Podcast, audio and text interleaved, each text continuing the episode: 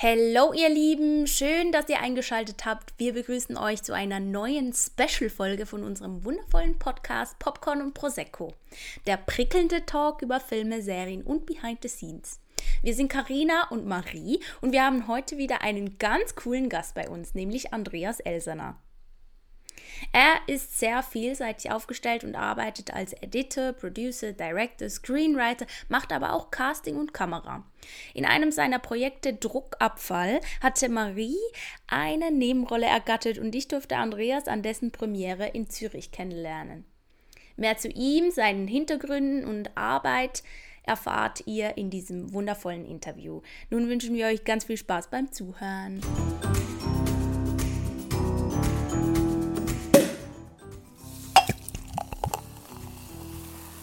Ja, hi Andreas. Äh, freut uns wirklich richtig, richtig doll, dass du hier den Weg zu uns in den Podcast äh, gefunden hast. Und ja, wir wollen direkt reinstarten und zwar, indem du dich erst einmal vorstellst. Also, wer bist du? Was machst du? Was arbeitest du? Hast du gerade ein Projekt, was du machst? Gerne einfach mal vorstellen. Es sind ganz viele Fragen auf ja. einmal.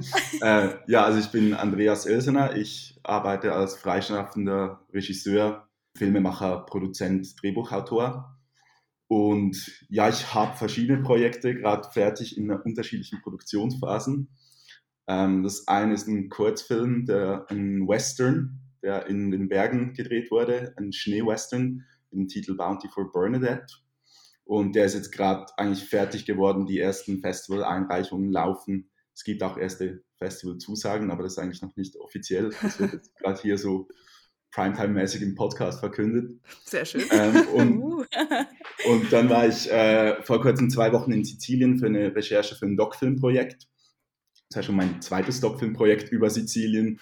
Ähm, und das wird aber sicher so ein Long-Term-Ding. Also das wird wahrscheinlich nicht irgendwie das Jahr, dieses Jahr noch fertig werden, sondern eher so nächstes, übernächstes Jahr. Ich habe gerade vor kurzem von einer Regisseurin gelesen, die irgendwie zwölf Jahre an ihrem Doc-Film dran ist. Also oh, wow. sage ich mir jetzt so, ich habe Zeit, glaube ich. ähm, und dann bin ich nebenan immer auch noch ein bisschen am Schreiben und habe aber auch noch einen Nebenjob, weil halt so mit Kurzfilmen macht man jetzt nicht so mega viel Einkommen. Also so wie gar keinen eigentlich. Und das ist halt manchmal noch schon nicht. noch nützlich. Noch nicht. ja. Darf ich kurz reingrätschen? Ähm, weshalb Absolut. Sizilien?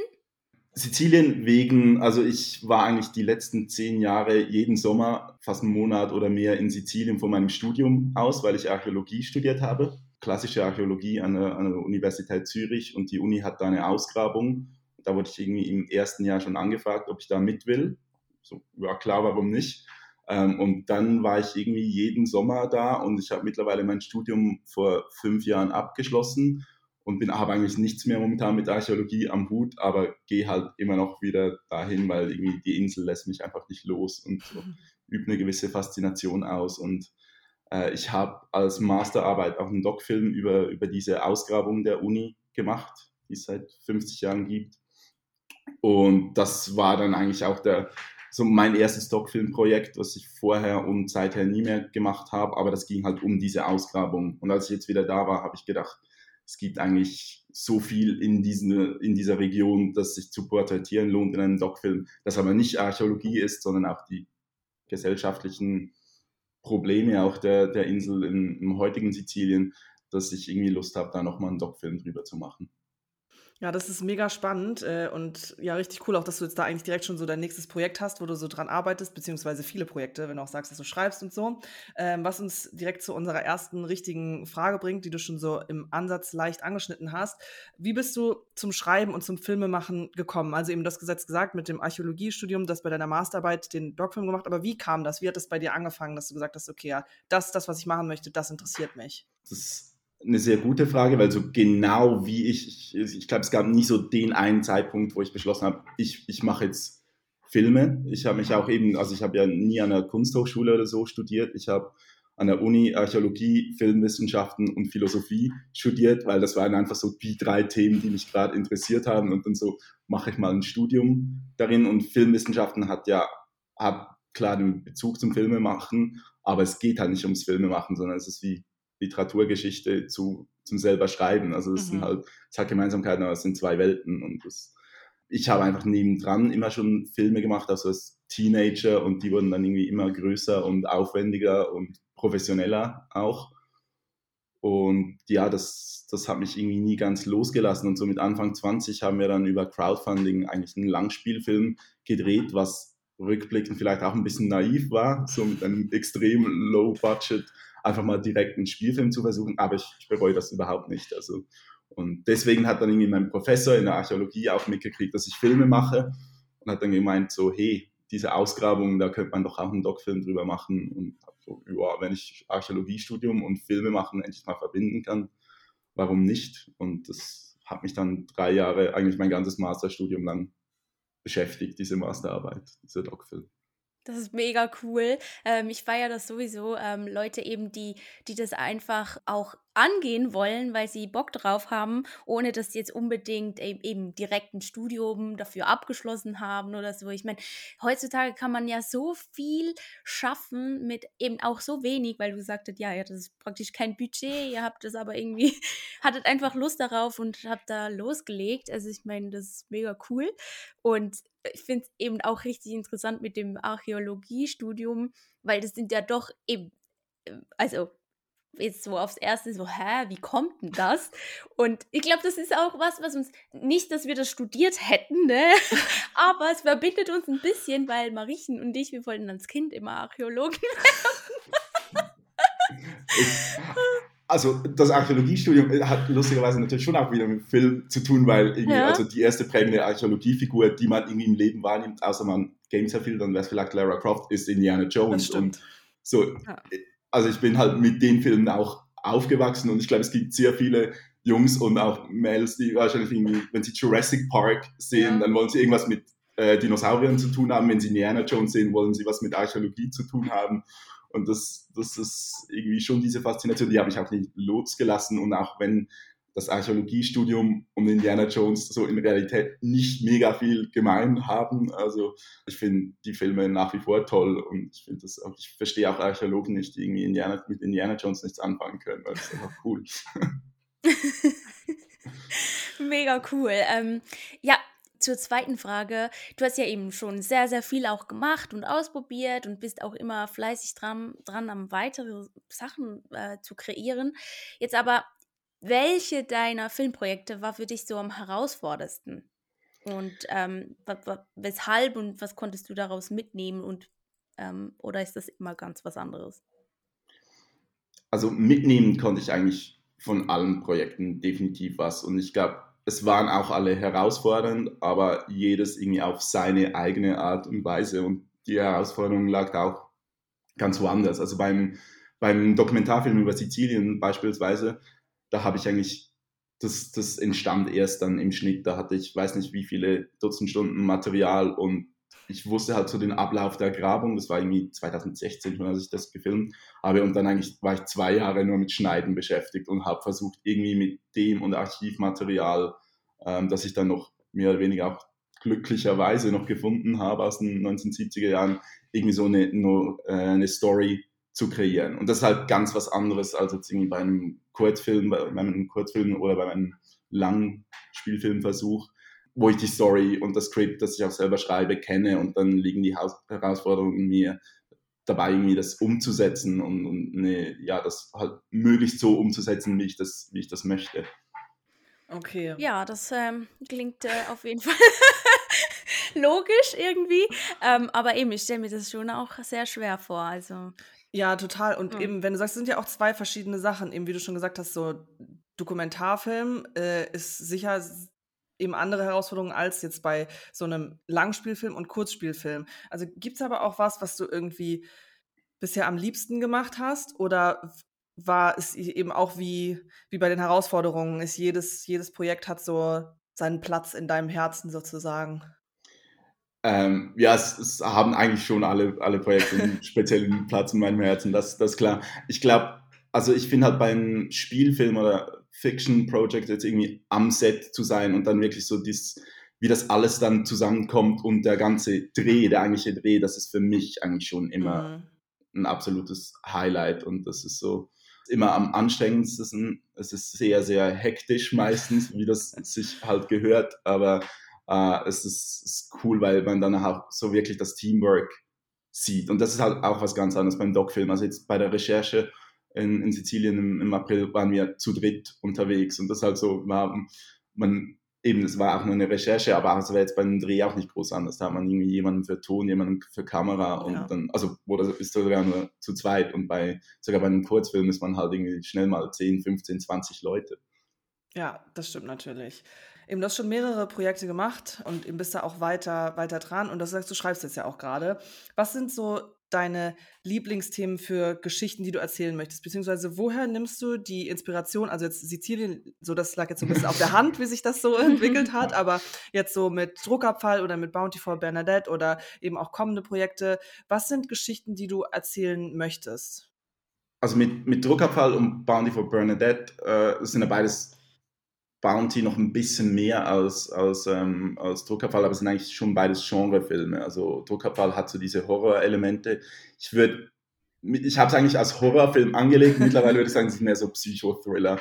Ähm, und ein Skript, an dem ich gerade arbeite, werde dann so richtig, wirklich Horrorfilm gehen. Und mich reizt halt dieses Genre Kino äh, extrem, weil ich finde, das ist in der Schweiz sehr stark untervertreten. Also eben so, es gibt Ausnahmen, so Mad Heidi wo ihr ja, glaube ich, auch mal bei ja.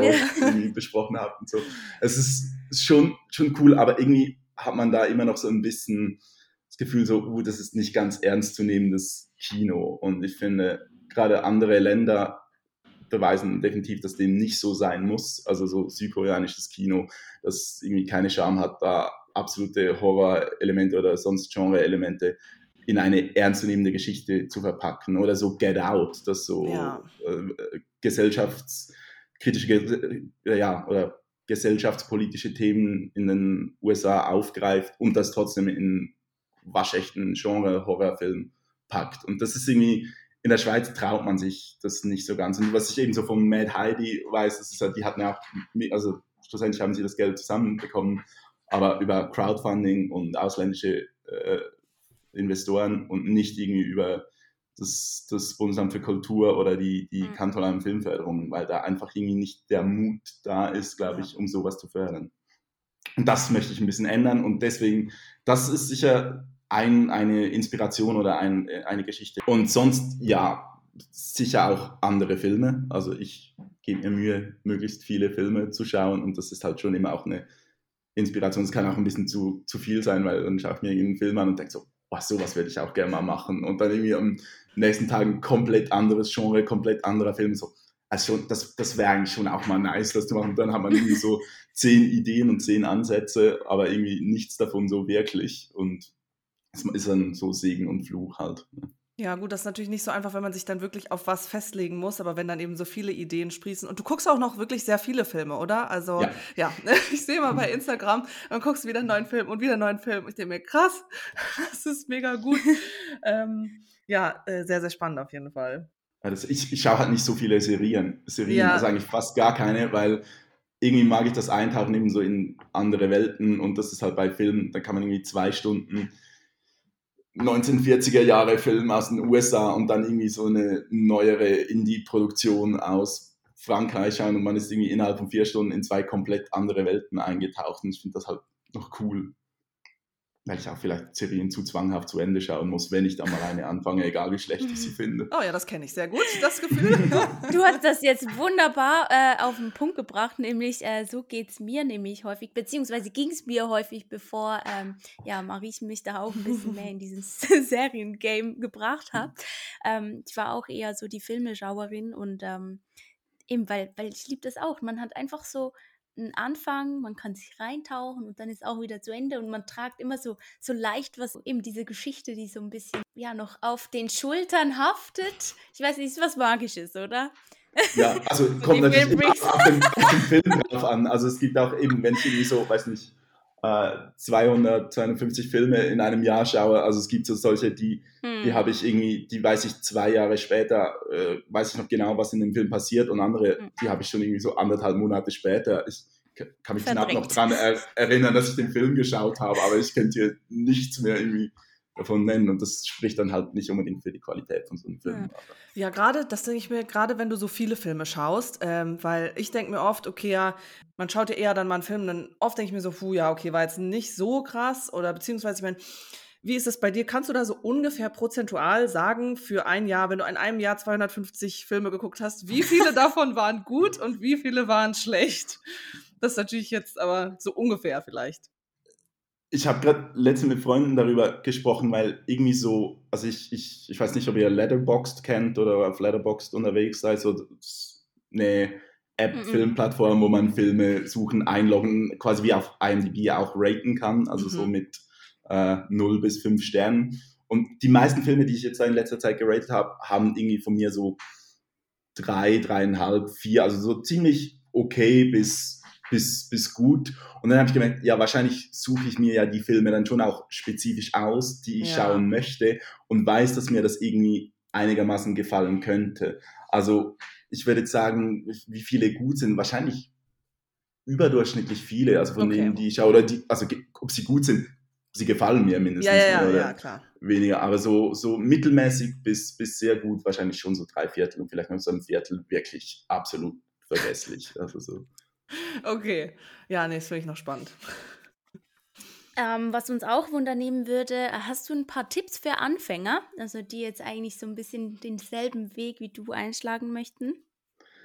Ähm, da ich eben nie an der Filmhochschule war, weiß ich nicht, ob ich die richtige Person bin, um, die Ratschläge zu verteilen. Ja, äh, doch eben sehr inspirierend, weil eben.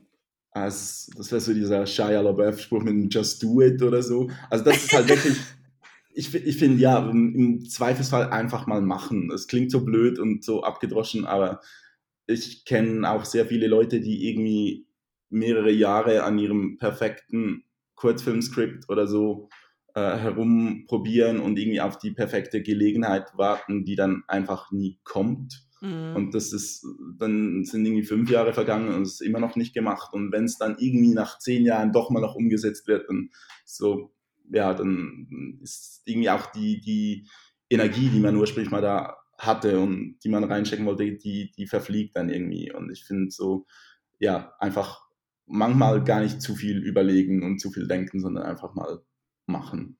Das, das ist so ein, ein Ratschlag. Das ist ein gutes viel, Motto. ja, es ist, und viele Filme schauen, ja. das finde ich schon auch. Also, weil halt irgendwie ja so die, vieles wurde halt irgendwie schon mal gemacht oder in ähnlicher Form gemacht. Und ich finde, also für mich ist das mega inspirierend, dann halt irgendwie auf den Spuren eines Genres, einer Geschichte, von Figuren, von Ländern zu wandern und irgendwie da, da Inspiration draus zu ziehen. Und ich glaube, das ist schon auch etwas, wo, das wäre dann wieder in der Archäologie auch so, also ist ja in der Wissenschaft nicht anders, dass man irgendwie was zuvor die Jahrhunderte erforscht wurde, auch kennen sollte. Auch wenn gewisse Erkenntnisse vielleicht falsch waren, es hilft schon, das zu kennen. Und das ist bei der Filmgeschichte, finde ich, nicht anders.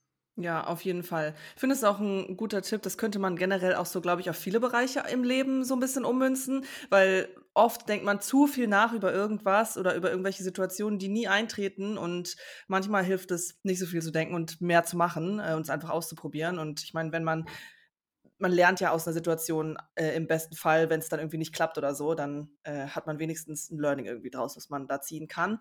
Ähm, bevor wir zu unseren äh, Abschlussfragen kommen, was macht für dich, ich meine, das ist immer alles auch so ein bisschen persönlich, persönlicher Geschmack und wie einem was gefällt und so, aber was macht für dich einen Film gut? Weil bei uns ist es so, dass wenn wir über Filme sprechen, dann ist uns, was uns wichtig ist, äh, also wir gehen natürlich auch stark nach Gefühl und ob das irgendwie so auch zu uns passt und ob wir so ein bisschen Zielgruppe sind und so. Klar, da gibt es ganz viele Faktoren, aber so wir uns ist halt so wichtig, dass irgendwie die Story passt und dass die Dialoge gut sind. Das sind so zwei Indikatoren bei uns. Wenn die schon irgendwie blöd sind, so, also wenn das gut ist, dann sehen wir auch über andere Sachen hinweg, die vielleicht irgendwie jetzt nicht so, wo man sagen würde, ja, okay, komm.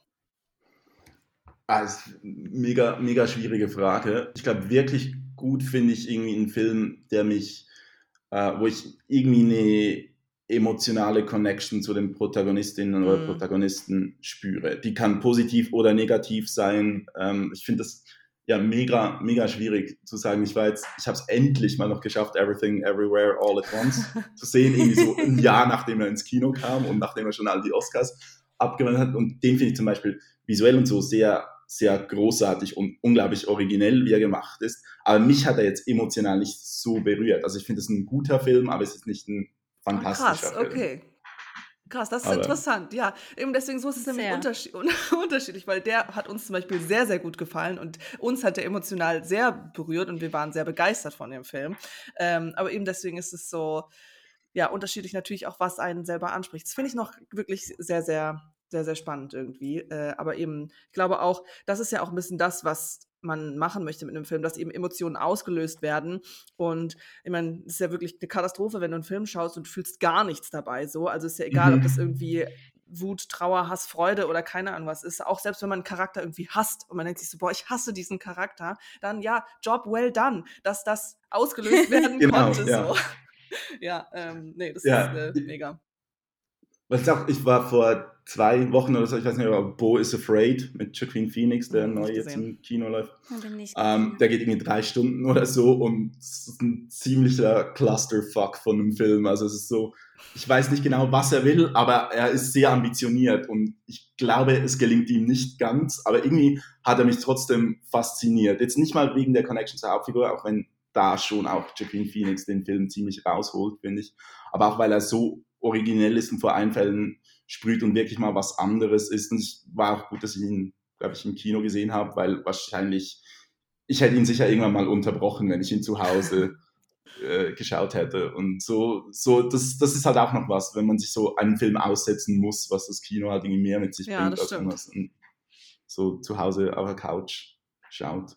Also geht mir so, weil ich Auf da auch einen Film irgendwie mehrmals unterbreche oder so und dann so, ah, ich äh, weiß nicht, noch kurz aufs Klo und hol mir noch ein Bier und dann so. ja. So. ja, die Bilder wirken zum Teil auch ganz anders. Es holt ein, ja, wie, wie zu Hause. Also ich weiß nicht, was du für eine Fernsehgröße zu Hause hast, aber ich habe keine, keinen so großen wie im Kino. Ich, ich auch nicht, also so ganz, ganz Okay. bescheiden. Sehr schön. Ja, dann Ja. Äh, genau, kommen wir, kommen wir mal zur ersten Abschlussfrage und zwar ganz einfach klassisch Popcorn, süß oder salzig? Salzig, ganz klar. Also es- Guck mal, da es- kommt der Schweizer. Ja, das, also ich, ich muss sagen, ich bin eh nicht so ein Süßer, so, außer sizilianische Süßigkeiten, aber sonst eigentlich, nee, also ich bin eh im Zweifelsfall immer salzig. Okay. Okay. Gut, ähm, dann würden wir gerne von dir wissen, wenn du mit, ähm, ja, mit, mit welcher, welchem Künstler, Künstlerin würdest du gerne mal zusammenarbeiten, wenn du jetzt jeden auswählen könntest? Das ist wirklich eine, eine gute und eine schwierige Frage, weil ich finde, so das Casting, jetzt, also es wäre jetzt auf Schauspieler und Schauspielerinnen bezogen, jetzt für, einen- für einen Film wäre das natürlich, es kommt dann völlig auf die, auf die Geschichte drauf an. Also so, ich glaube, klar, irgendwie so ein Daniel Day-Lewis aus dem Ruhestand zu holen und irgendwie vor die Kamera zu schauen, wäre schon, wär schon geil, aber ich glaube jetzt nicht, dass ich irgendwie die Fähigkeit hätte, mit ihm zusammenzuarbeiten. Aber ich glaube, es gäbe so mehr vielleicht Regisseure, die ich gerne einfach so mal treffen und quatschen würde. Das, das wahrscheinlich fast mehr als jetzt zusammenarbeiten oder irgendwie Tipps holen. Also so irgendwie, Hast du, hast du direkt Beispiele? Ähm, ja, Edgar Wright, äh, der Baby Driver gemacht hat und Last Night in Soho und so, äh, weil ich finde den irgendwie, der klingt immer unglaublich sympathisch, ist auch so ein ziemlicher Kino-Freak, Nerd und ich glaube, äh, das, das finde ich noch eine, noch eine gute Kombo, um irgendwie da jetzt einfach mal über irgendwelche Filme zu quatschen und vielleicht auch Tipps für ein Skript zu holen. Oder dann natürlich irgendwie Martin Scorsese, der einfach so quasi ein wandelndes Kino-Lexikon ist und auch immer so sehr, ich meine, der, der, ich habe jetzt gerade ein Video aus, aus Cannes gesehen, wo da sein neuer Film Mhm. Premiere hatte. Und der Typ ist irgendwie 81 oder so und ist einfach immer noch, hat so einen offenen Blick und offenes Gehör für die ganze Welt und das ganze Kino und verschiedene Kulturen. Und ich finde, das muss man in E-Mal da auch noch irgendwie beibehalten. Und ich finde das mega inspirierend. Also Total. Ja, mega schön. Ja. Äh, so, und dann, was hast du als letztes geschaut? es ist, ähm, gestern Abend habe ich Monty Python and the Holy Grail geschaut. Ich weiß nicht, ob ihr den kennt. So, Mhm. also Monty Python, die, die, die britische Comedy-Truppe. Ja. Äh, zum, ich weiß nicht wie vielten Mal, aber das war einfach so. ich wollte eigentlich schon in, ins Bett, aber so, ja, geht 90 Minuten, das liegt, das liegt noch drin und ist so gut für einen Sonntagabend irgendwie noch. Ähm, ja, war wie immer fantastisch, lustig. Ähm, das ist das ist das, was ich als letztes geschaut habe. Aber sonst eigentlich die letzten drei Monate fast nur Horrorfilme als Inspiration für mein neues Skript. So. Ja, vielen Dank. Äh, es war sehr interessant und ähm, wo, also wenn man jetzt irgendwie unbedingt mit dir connecten möchte, wo, wo findet man was über dich? Also du kannst gerne ähm, mal kurz sagen, dann können wir das nämlich alles in die Show Notes reinpacken. Stimmt ja, also ähm, entweder auf meiner Website, das ist www.andreaselsener.ch ich glaube, es ist .ch. Ja, es ja ist es. Soll, äh, und äh, ja, sonst auf, auf Instagram, lasst euch nicht verwehren. Das sieht aus, als wäre es ein Foodblog, aber das ist mein Instagram. Ist ja, kann man auch da noch Inspirationen sich holen. Genau, also wenn's, wenn man die Filme nicht mag oder so, vielleicht mag man den Food. Das ist ja, kann man äh, deine Filme, kann man die irgendwo schauen, äh, die du schon, das, was schon draußen ist und jetzt nicht wie Bounty for Benedict äh, auf Festivals noch läuft? Ähm, ja, also das, äh, wo kann man welchen schauen? Äh, auf Vimeo on Demand ist mein Doc-Film Berg der Steine eben über die Ausgrabung in Sizilien. Äh, Druckabfall ist momentan gerade nicht online verfügbar. Der läuft nämlich im Oktober nochmal in Davos. Die zeigen ihn wow. zusammen mit Bounty for Bernadette.